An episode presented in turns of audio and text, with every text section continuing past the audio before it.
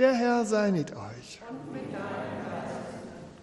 Wir hören aus dem heiligen Evangelium nach Lukas. In jener Zeit begann Jesus in der Synagoge in Nazareth darzulegen, Amen, das sage ich euch, kein Prophet wird in seiner Heimat anerkannt.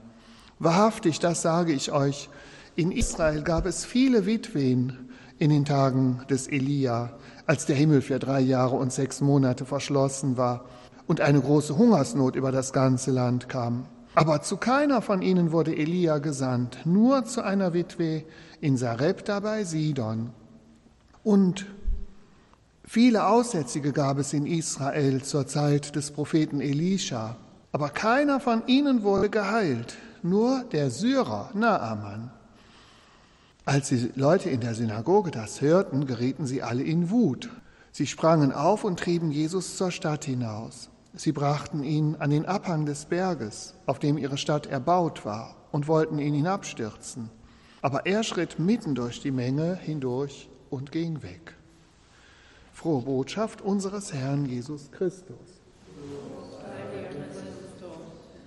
Ja, liebe Jugendliche, liebe Schwestern und Brüder, Jesus erzählt die Begebenheit aus dem Alten Testament von dem Propheten Elisha. Elisha war ein ganz, ganz starker Gottesmann und der konnte Wunder wirken. Bei Elisha hat es viele Wunder gegeben. Und dann hat er einen Mann geheilt von Lepra. Aussatz und Lepra ist dasselbe. Der kam aus einem fernen Land, nämlich aus Syrien. Der kam nicht aus Israel. Und da sagte Jesus, so viele Leute aus Israel hatten auch Lepra, aber nur dieser Mann aus dem ganz fernen Land, aus Syrien, der wurde von Elisha geholfen. Und wie hat er das gemacht, der Elisha? Der hat gesagt, du musst siebenmal untertauchen im Jordan. Und der Naaman, so hieß der Mann, der fand das irgendwie blöd. Der sagte sich, was soll ich denn siebenmal untertauchen? Was bringt das denn?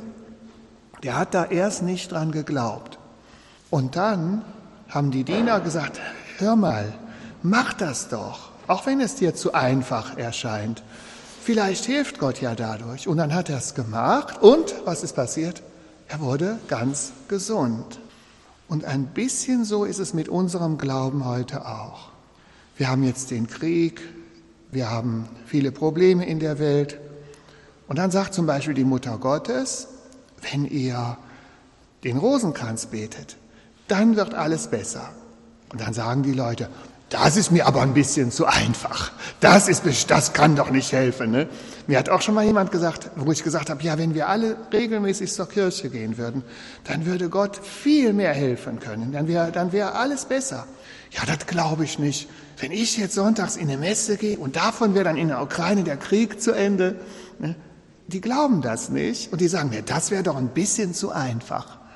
Aber es ist gar nicht so schwer, was Jesus sagt. Jesus sagt, ihr könnt die Probleme der Welt nicht lösen, aber ich kann es.